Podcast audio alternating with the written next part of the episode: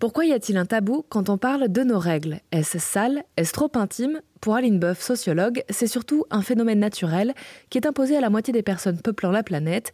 On ne peut donc pas faire comme si les menstruations n'existaient pas. Elle vient donc de publier un livre, Briser le tabou des règles, aux éditions 41. En sociologie, on peut faire euh, une étude sociologique des images. Et euh, moi, pour le, livre, j'ai regardé des publicités euh, liées aux menstruations. Et vraiment, même si j'ai vu que les, les, images avaient évolué, je me suis dit, le tabou, il est là.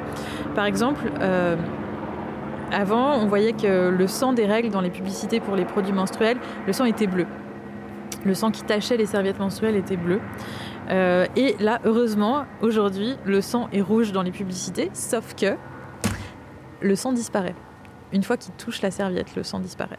Et ça, j'ai trouvé très intéressant parce que je me suis dit, on arrive à, on arrive à représenter le sang qui coule, comme le sang d'une blessure, mais on n'arrive pas à représenter la tâche.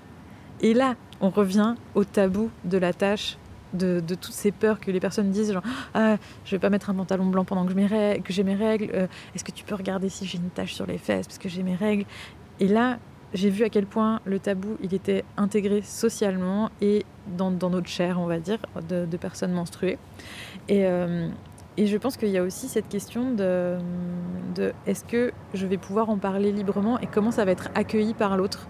Et, euh, et c'est là où l'importance de l'éducation est, est, vraiment très grande, c'est que si les éducateurs, euh, que ce soit les parents ou euh, les enseignants ou les, maîtresses en, maîtres et maîtresses spécialisées en santé sexuelle et menstruelle parlent en public devant plusieurs personnes des menstruations, alors ce n'est plus un tabou, donc les enfants et les adolescents et ensuite les adultes pourront en parler.